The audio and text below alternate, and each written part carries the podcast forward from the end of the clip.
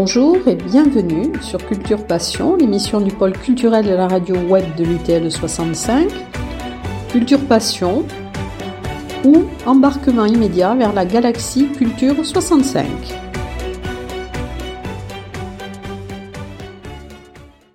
Alors, dans le cadre de l'émission Culture Passion de l'université, de la radio web de l'université du temps libre, Élise Serrano va aujourd'hui essayer de vous, mieux vous faire connaître Xavier Sahut, qui est euh, créateur de bandes dessinées, euh, créateur de livres pour enfants et plasticien. Bonjour Xavier Sahut. depuis, depuis fort longtemps, j'avais l'occasion de vous rencontrer lors de divers salons du livre. Je connaissais vos parents et je croyais connaître l'artiste Xavier Sahut, auteur et illustrateur de livres pour enfants. Depuis que j'ai eu la chance de vous rencontrer plus longuement, de voir votre atelier, je sais que vous êtes un artiste plus complexe et plus complet que ce que je croyais. Nous allons essayer ensemble de faire découvrir à nos auditeurs l'étendue de votre répertoire. Tout d'abord, parlez-nous un peu de vous. Qui êtes-vous? Alors, je suis donc Xavier Sahut, je suis... Euh, vous êtes un bigourdan. Je suis, je suis, voilà, je suis, voyons, comment je pourrais, ah oui, voilà, je suis un bigourdan qui, habite euh, la Bigorre, qui habite Tarbes, bien sûr, euh, dans la famille et, et, de Pau, donc de basco-béarnaise, et, et, de temps en temps, j'aime beaucoup aller dans le Pays Basque. Donc pour moi, j'ai les 3 B. Euh, les 3 B, ça me convient parfaitement.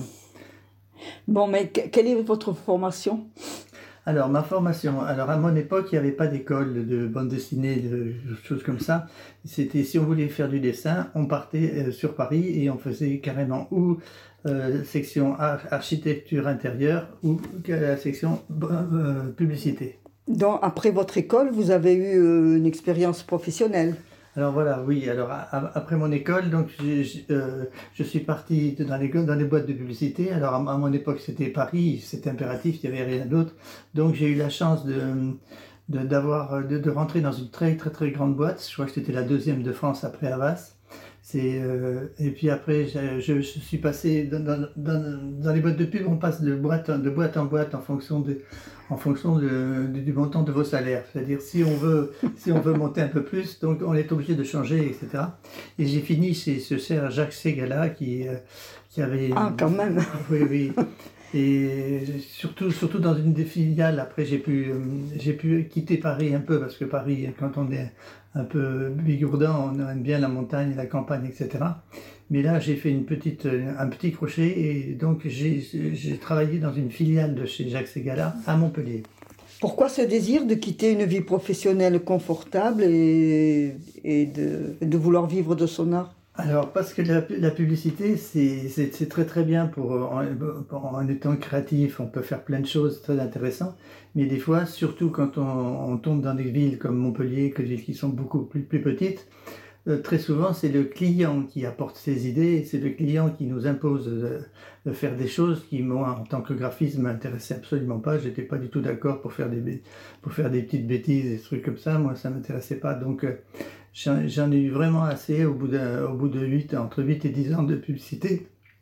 Ceux, qui ont travaillé dans les boîtes me comprendront très bien. Donc, euh, c'est un métier où il, faut, il faut avoir aucun scrupule. Il faut pas avoir peur, il faut pas avoir Bon, moi, moi, ça me plaisait plus du tout à la fin. Mm. Alors, ce que j'ai découvert aussi, c'est que vous êtes passionné d'histoire régionale et que vous avez créé des bandes dessinées sur des personnages historiques de notre département et sur des lieux dits remarquables. Bon, vous allez nous parler de votre bande dessinée consacrée à Jean-Dominique Larrey. Alors, Jean-Dominique Larrey, j'ai eu beaucoup de chance, mon père qui était médecin militaire, qui, euh, qui, qui formait aussi des euh, des, jeunes, des jeunes médecins euh, aux techniques de, l'armée et qui, mon père était instructeur aussi au, Val-de-Grâce à Paris. Et au Val-de-Grâce aussi, il y avait, c'est l'endroit où Jean-Dominique Larrey, le chirurgien de Napoléon, a écrit ces sept tomes. Toute, toute sa, vie est marquée et est inscrite dans, des livres qui sont au musée du Val-de-Grâce. Donc mon père a eu accès à, ces livres et on a pu on a pu commencer à, raconter l'histoire du chirurgien Larrey. Et ça tombait bien parce que en Bigorre, dans, euh, dans la Bigorre, il y avait la maison natale du chirurgien Larrey. Et dans ce cas-là, dans cette maison, il, euh, mon père était un petit peu des, un, un, précurseur puisqu'il il a décidé, avec plusieurs personnes, de monter un musée carrément sur, sur l'histoire de sa vie de, de, de, ce chirurgien de Napoléon, qui, quand même, Napoléon, a, en parlant de lui, disait que c'était l'homme le plus vertueux qu'il ait connu. Oui, et alors cette, euh, dans cette bande dessinée a été créée avec euh, votre père Jean-Michel. Voilà, absolument. C'est lui qui en a écrit le scénario et c'est vous qui avez fait les dessins. Voilà, c'est ça. Et alors donc, euh, si vous voulez, de notre, bonheur, on a eu un, autre, un, un, une autre chose qui nous a un petit peu contrarié, c'est que euh, Jean-Dominique a, a, fait toutes les campagnes napoléoniennes et il est mort à 77 ans. Donc euh, il a une vie hyper chargée, donc ça a été très très très compliqué pour faire rentrer toute l'histoire de sa vie dans un album de bande dessinée. Tellement il y avait de choses, de choses très intéressantes à dire. Et bon, ensuite vous avez créé aussi une, bande dessinée sur le pic du Mini de Bigorre. Voilà, absolument. Alors donc euh, j'ai eu la chance de visiter, de, de, de, me balader dans les couloirs, de, de, de voir un petit peu l'ambiance qu'il y avait juste avant les travaux, avant que le pic devienne un petit peu ce côté commercial, un petit peu. Donc moi j'ai pu, avec l'aide de la bande dessinée, j'ai pu euh, me documenter, j'ai pu me balader j'ai pu raconter un petit peu toute l'histoire du pic, mais avant, avant les travaux. Alors cette bande dessinée a été aussi créée avec euh, Jean-Michel, votre père. Voilà, c'est ça, parce qu'il y avait beaucoup de livres, beaucoup de choses comme ça. Beaucoup de gens ont écrit sur, sur, sur le pic et donc il fallait avoir des choses intéressantes et on, on, fait beaucoup, beaucoup de tri aussi pour savoir ce, ce, ce qui peut plaire, ce qui ne peut pas plaire aussi, etc. Mmh. Par exemple, lorsqu'ils ont fait les travaux, on a visité la, la chambre de monsieur Vossena qui était superbe avec, avec des voûtes en pierre, etc. Et, tout ça, ça a été complètement démoli et il y, a une, il y avait, à l'époque, il y avait une super cafétéria qui a, qui a remplacé toutes ces choses. Bon, ensuite, il y a une BD qui, moi, me parle, c'est des chevaux et des hommes, hein, c'est l'histoire du, Alors, du Lara, de, du Hara. Du Hara, voilà, c'est l'histoire du Hara et c'est surtout c'est l'histoire du, du, petit cheval que, que l'on avait en Bigorre qui deviendra la, la, une souche pour faire l'anglo-arabe dans les Pyrénées alors au haras de Tarbes et au haras de Gélos aussi en même temps. Oui, mais dans cette bande dessinée, vous faites un, un peu l'historique du, du, cheval. Enfin, ah. l'historique du cheval, non. Le, le, vous parlez de l'évolution du, du, du, cheval. Voilà, je, je, me sers de l'évolution du cheval, justement, et euh, parce que le cheval est, est et ce, ce, son extérieur, ses bâtiments, le haras et tout ça, ça, ça, va avec. C'est vraiment l'histoire. Donc je raconte en même temps l'histoire du cheval et en même temps l'histoire de notre département, un petit peu tout, tout, tout ce qui s'est passé. Mmh. Et bon, ensuite, il y a le chevalier sans nom, euh, c'est qui est l'histoire du château de Mauvesin, de l'abbaye de l'Escaladier. Voilà, c'est ça. ça et, et, alors, ces, ces BD ont été euh, coécrite avec euh, Yvonne de, de Paris. Alors, Yvonne de Paris, dit Vonvon, qui était, qui était une libraire à la, à la bibliothèque du, près du Conseil général, juste, là, juste à côté. Donc, on, a, on avait accès à beaucoup de documentation, on est allé euh, très souvent au château, on a vu comme ça. C'est très, très intéressant parce que la partie, euh, la partie recherche aussi est, vraiment très très très riche et il y a plein de choses. Alors c'est à nous après à faire le tri des informations que l'on fait passer ou non. Oui, alors c'est ça. Euh, vous faites bien de, de, le dire. Ce sont de véritables bandes dessinées historiques. Hein. Ah oui, voilà, absolument. Vous, vous, avez euh, pour, chaque, pour chacune consulté une bibliographie euh, importante. Importante, tout à fait, oui, tout à fait. Et ça, et ça, c'est très difficile parce que euh, traiter en bande dessinée, en bande dessinée, les gens disent oh, la bande dessinée, on invente, etc. Tandis que là, on n'invente rien, on invente uniquement que des images peut-être, mais tout simplement, et là, on est chargé de retracer l'exacte, vérité. Oui, alors, ce qui, ce qui m'a aussi beaucoup intéressé, ce sont les, les, les, les détails euh, euh, de ces bandes dessinées. Enfin, vous évitez absolument toute anachronisme. Hein. Les, les, costumes sont les costumes d'époque. Et puis, alors, moi, je, je, me suis beaucoup amusée lorsque vous m'avez montré les dents de Louis XIV. Ah, vous voulez en dire deux mots? Voilà, oui, alors les dents de Louis XIV. Alors, euh, lorsque je, je travaille, il, il, faut, il faut que je sois quand même au calme pour, être, pour être euh, avec une certaine concentration.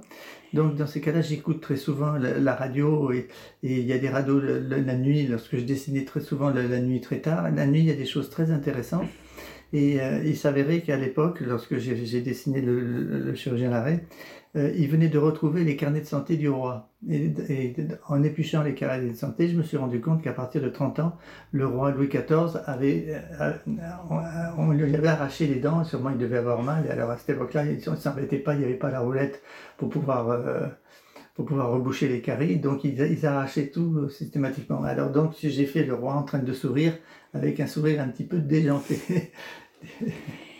Oui, alors on, on, on, voit le roi avec ses deux ou trois dents. Voilà, avec deux, Ensuite, euh, bon, vous, vous relatez dans ces BD des événements euh, historiques qui se sont passés en Bigorre, par exemple euh, Napoléon visitant le Haras. Oui, voilà, absolument. Alors Napoléon visitant le Haras, je veux parler du tout début du Haras, c'est-à-dire actuellement c'est à l'endroit où se trouve l'immeuble du Syriat. Là. Exactement, ça c'était c'était c'était tout simplement c'était le, premier haras où alors Napoléon est arrivé, il a commencé à amener des chevaux, des, des reproducteurs pour pouvoir pour pouvoir euh, créer carrément et, avoir le maximum de chevaux parce que Napoléon avait besoin de beaucoup de chevaux pour pour faire ses campagnes. Et, et alors donc il était, excusez-moi, il était euh, d'un côté, il était d'un côté, juste à côté du, en face du, conseil général. Et c'est qu'après, quand, quand euh, le, manque de place a fait qu'automatiquement qu'ils ont acheté un grand terrain qui à l'époque était complètement en dehors de Tarbes, c'était un, immense terrain où, où, qui est devenu les haras de Tarbes actuellement. Et vous évoquez aussi les premières courses de chevaux euh, à la Loubert, c'est ça? Alors, euh, à la Loubert, il y a eu le, premier hippodrome qui s'est construit dans un. Dans la, euh, actuellement, c'est devenu le golf, le, golf. Mais autrefois, c'était carrément une lande, c'était très sauvage et, il y avait, euh, paraît-il, qu'il y avait des loups. Donc, le mot la Loubert. Alors, nous voyons que vous avez commencé votre métier d'artiste avec des BD historiques et puis ensuite, il y a eu une deuxième étape, c'est vous, avez fait des, vous nous avez fait découvrir la, la faune des Pyrénées. Alors là, c'est une démarche euh, ludico-éducative, hein, selon vos termes? Euh, alors là, vous allez nous parler de Desmond Charlie, la marmotte. Euh. Voilà, alors lorsqu'on fait une bande dessinée, la première chose à faire, c'est d'aller voir les, les, libraires spécialisés de, de, bande dessinée. Et bon, ben, à Pau, là, on a la, librairie très très très très très, très euh, réputée, c'est Bashi Bouzouk. Et euh, donc, euh, lorsqu'on va voir ça, on va, il faut essayer de voir ce qui n'a pas été fait. Parce que bon, on a fait beaucoup de choses en BD, il y a encore beaucoup de choses à faire, mais, mais donc, alors, en, farfouillant un petit peu, je me suis rendu compte que par rapport à la faune des Pyrénées, rien n'était fait qui explique un peu toute l'histoire des marmottes, toute l'histoire de l'isard, de l'ours, etc. Donc, je me suis dit, tiens, je vais arrêter le côté vraiment purement historique et je vais mettre un petit peu de, j'avais envie un petit peu de m'amuser un petit peu avec des personnages. Donc, euh, le côté ludico-éducatif, tout en gardant le côté éducatif aussi, parce que j'ai toujours dans ma trame toute l'histoire avec le parc national. Je suis allé me renseigner aussi avec eux vu que ce sont les, grands spécialistes. Et ça m'a permis un petit peu d'avoir ma trame. Et après, je, glisse, je glisse à travers un scénario euh, ludique et puis en même temps éducatif. Je glisse un petit peu. Oui, ensuite, vos animaux ont des prénoms euh, bigourdants, hein, Béroy. voilà, voilà Ça, c'est le, Dahu. Donc, euh, donc, si je comprends bien, c'est quand vous réalisez ce type de, de petits livres, vous réalisez en même temps et le dessin et le texte. Il y a une interaction. Euh. Voilà, absolument. Donc, et alors là, ce qui est intéressant aussi, c'est que j'ai trois enfants et dont mon fils aîné, qui travaille au Collège de France à Stockholm actuellement, euh, est professeur des écoles. Et alors, il m'a aidé à monter un petit peu une histoire, vraiment une histoire pour les tout petits. Mmh, Parce que moi, moi, c'était plutôt un peu pour, et, et, alors, parlez-nous de, de, vos dédicaces qui plaisent tellement aux enfants. Alors, des dédicaces. Alors, moi, j'ai la chance d'avoir du public qui vient me voir, et puis dans ces cas-là, qui leur demande, qui, leur demande, qui me demande carrément de faire une dédicace. Alors, ils sont, ils sont tous surpris, et puis, je, euh, et assez étonné que je, je, je, prenne des crayons de couleur et des feutres, etc. Ils me disent, mais pourquoi tu vas pas m'écrire quelque chose? Je dis, non, je vais te faire un dessin. Alors là, ils sont tous, tous très contents. Euh, d'avoir. Oui, parce que vous, vous dessinez un personnage. Quand on achète une livre, un livre sur une marmotte, vous dessinez une marmotte et vous mettez au milieu le nom du, voilà, du, du petit garçon ou de la petite fille qui achète. voilà, je, je, leur mets leur prénom et j'essaie de trouver un dessin qui a un rapport avec. Alors, en posant des questions, je demande, je demande aux enfants qu'est-ce que tu aimes, qu'est-ce que, tu, pratiques quelque chose? Et puis, euh, si je dis n'importe quoi, s'il si, est musicien, je dessine une marmotte avec en train de jouer de la, de la, guitare, etc., avec un petit mot de façon à personnaliser un peu. Oui. Donc, vous, vous venez de nous dire qu'avec un de vos fils, vous avez créé des livres pour, pour euh, tout petits, enfin, pour, euh, pour enfants. Hein, c'est, alors, ils ont des noms très évocateurs. Vous pouvez nous les citer? Loulou, euh, Loulou mon Loulou. Ah oui, Loulou mon Loulou, oui, ça c'est aussi. Voilà, oui. Alors j'essaye aussi de m'amuser un petit peu, ça c'est le côté créatif. Par exemple, euh, sur un, un, Isard, dans mon scénario, il fallait que, c'est l'histoire d'un petit Isard, que je trouve un prénom d'Isard. un prénom d'Isard, c'est pas évident du tout, j'ai beau chercher pendant un moment. Et puis un matin, paf, je me réveille, j'ai mais ça y est, c'est tellement évident que je vais trouver le prénom. J'ai décidé de l'appeler Azou parce que c'est Lisa Razou, bien sûr. Et eh oui, voilà, Azou, c'est un, c'est un endroit des, des, des, Pyrénées. Voilà, oui.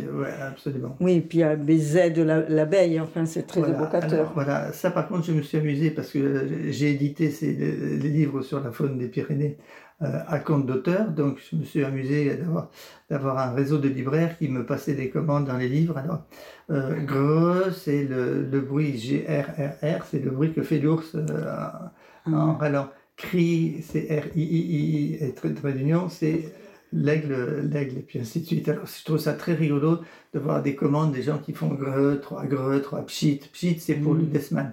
Gris, et ça, ça, m'amuse beaucoup. Oui, alors il y a, euh, bon, vous, vous, continuez à chercher toujours, hein, puisqu'il y a un, nouveau type de BD réalisé avec un autre de vos fils, euh, Quentin. Cette BD, c'est les, euh, s'appelle les endémiques. Alors, Pouvez-vous nous parler de la genèse de cette euh, BD alors, là, c'était intéressant parce que je, je, voulais sortir un petit peu des Pyrénées. Je voulais, par contre, je voulais garder mes personnages, c'est-à-dire un ours et un desman, qui sont les animaux qui sont en voie de disparition imminente dans les Pyrénées. D'ailleurs, des ours, il n'y en a plus vraiment. Des, des ours des Pyrénées, il n'y en a plus. Euh, le Desman est en voie de disparition très très très vite. Hein. Et, par contre, j'avais beaucoup de mal à trouver l'idée comment je pouvais les faire euh, les faire partir. Et puis mon fils un jour vient me voir, me dit papa, j'ai décidé, je vais faire le tour du monde. Le, tour du monde. Alors du coup, ça fait tilt dans ma tête. Je dis mais bien sûr, évidemment, tu vas faire le tour du monde. Donc quand tu verras dans un pays un animal qui est très intéressant, qui est endémique et qui et justement, tu vas, on, va, on va essayer de, de, savoir comment il a fait pour pouvoir résister et tenir jusque-là. Et ça a donné cette, cette, bande dessinée. Oui, mais euh, elle est, elle est euh, différente des autres parce que euh, dans cette bande dessinée, il y a des photos, des photos réelles des lieux. par exemple, j'ai je, le souvenir d'une photo de Rio de Janeiro. Oui, oui. Alors oui, évidemment. Alors donc, euh, je me suis servi dans une page, j'en ai pas mis beaucoup, mais j'ai quelques photographies justement que mon fils a pris, et j'ai trouvé ça intéressant justement que lui, il avait fait le décor et moi, je faisais le personnage. Alors tout simplement, il suffit de calquer les personnages directement sur la photo. Alors au début, pour pouvoir un petit peu euh, faire ce, ce système un peu euh, qui passe tout seul et pour que je puisse me faire comprendre par rapport à mon, lecteur, j'ai détouré mes personnages d'un trait blanc et petit à petit, euh, ce trait blanc, il devient à peu près les couleurs de, de la photo et en ces cas-là, vous avez mon dessin qui se fond dans la photo. Hmm. Oui, parce que moi, ce qui m'a impressionné en lisant cette BD, c'est qu'au bout d'un certain temps, on ne distingue plus le dessin de la photo. C'est exactement ce que je voulais faire. Dans ces cas-là, on savait plus si on était en dessin, si on était en photo, si on était un, petit peu perdu. Comme ça, ça facilite un petit peu l'histoire, le, scénario. Et après, c'est toujours du ludico et éducatif, c'est-à-dire toujours le côté, le côté vrai. Il y a eu il y, a, il y a eu un passage où, justement où il était très très déçu parce qu'il est allé dans des plages magnifiques recouverts de plastique, de bouteilles, de bouteilles. Alors ça, justement, j'en parle. les jeunes qui seront euh, en train de lire ma bande dessinée, j'espère que ça, que, risque de, les marquer pour pouvoir trouver quelque chose, pour pouvoir se finir. De... Mmh. Donc, vous, vous pensez euh, creuser cette idée, vous pensez faire d'autres bandes dessinées euh, de cette manière, avec des photos et des, et des dessins. Oui, pourquoi pas. Là, pour le moment, là, je suis, euh, je, viens de sortir de la bande dessinée d'Endémique, donc qui était un gros, gros travail, puisque pour faire une bande dessinée, il faut d'abord commencer à faire le scénario, ensuite le dessin, ensuite mettre en couleur, relier tout ça. Une bande dessinée, c'est 46 pages, 46 pages, en sachant qu'il nous faut à peu près une semaine par page. Donc il faut à peu près un an, un an et demi entre le scénario et le dessin. Euh, donc là, je souffle un peu et puis après je repartirai sûrement, je vais rebondir sur d'autres, sur d'autres idées, mais pour le moment je suis en, oui. en vachère. ben, moi, j'ai, découvert que vous n'êtes pas, vous n'êtes pas qu'un dessinateur, créateur de BD et de livres pour enfants, vous êtes aussi un plasticien. Euh, parlez-nous de vos statues en papier mâché. Alors, les statues à papier mâché. Alors ça, c'est la première fois que je suis allé à Equestria. Euh, c'était, au, Jardin Massé, il y avait toute la partie équestre et puis la partie aussi euh, artistique. Et je me suis retrouvé dans un stand et juste à côté de moi, il y avait Albert et Kiki Le Mans. Albert et Kiki Le Mans sont réputés pour faire euh, beaucoup de papier mâché, etc. Et alors donc, avec Kiki m'a montré un petit peu tout le mécanisme, comment faire un petit peu. Je me souviens, elle me parlait, puis en même temps avec ses doigts, elle était en train de fabriquer une main qui le servait justement de... Et je trouvais ça vraiment très, très, très intéressant. Je connaissais pas cette technique. Et alors c'est grâce à eux que j'ai pu, euh, j'ai pu essayer petit à petit de, construire euh, mes, mes, premières euh, sculptures en papier mâché qui au départ ne ressemblaient absolument pas à quelque chose. Et là, en faisant, avec le dessin, ça m'a permis de, de voir un petit peu mes animaux en 3D. Et petit à petit, je suis arrivé. Alors j'ai fait des, des papiers mâchés de taille assez réduite, hein, comme une petite souris, l'équivalent. Et là, je suis en train de terminer, je viens de finir un, élan qui est euh, grandeur nature, parce que comme toujours mon fils qui est à Stockholm, on a visité un élevage d'élan, ça m'a vraiment marqué, parce que un élan, c'est 2 mètres 20 au garrot, c'est 3 mètres d'envergure au niveau avec les cornes, etc. C'est un animal qui est immense. Donc, euh, automatiquement, comme je travaille à l'échelle 1, automatiquement, c'était oui, vous avez réalisé aussi un personnage pour les petits, petits as. Alors, voilà, alors après, euh, j'ai eu des, commandes. Donc pour Equestria, on m'a commandé un cheval grandeur nature et tous les enfants de, de sont venus pour dessiner dessus. Ça a donné une sculpture euh, qui était assez intéressante. D'ailleurs, elle est encore, je crois, à l'Office du tourisme, je crois, il l'a encore. Elle est un peu avachie, mais bon, c'est à force avec le temps. Et puis. Euh, euh, oui, oui, j'ai fait, après j'ai fait beaucoup de commandes. Un, magasin à Saint-Jean-de-Luz, un magasin de produits cosmétiques à base de lait d'ânesse m'a commandé une tête d'âne justement. Donc, euh, mhm. alors j'ai fait, je l'ai fait grandeur nature. Et puis j'ai vu une photo d'une d'une très jolie composition. C'était une brochette d'oiseaux en voie de disparition sur une branche. Voilà, voilà. Alors bon, vous avez remarqué, on a de moins en moins de, petits oiseaux qui sont à cause des, euh, à cause des, polluants, pour pouvoir enlever les mousses des, des, pelouses, à cause, à cause de la pollution, à cause de, à cause de ça. Donc, euh, on a de moins en moins de rouge-gorge, de moins en moins de moineaux, de moins en moins de mésanges. Donc, je, les ai, carrément reproduit des petites euh, des oiseaux, mais en papier mâché. Euh, vous, vous aimez aussi euh, transmettre? Alors, je crois que vous donnez des cours. Oui, oui, absolument. Oui. Vous pouvez nous, nous préciser, vous donnez des cours réguliers à l'artelier, je crois. Alors ça, oui, ça c'était à l'artelier, et puis après, mais, mais, surtout, ce que, ce que je fais, ce qui m'intéresse le plus, c'est de passer un petit peu ce que, ce que je sais, non pas non pas pour savoir parce que ça ferait très très, prétentieux, mais je leur explique comment on fait une bande dessinée.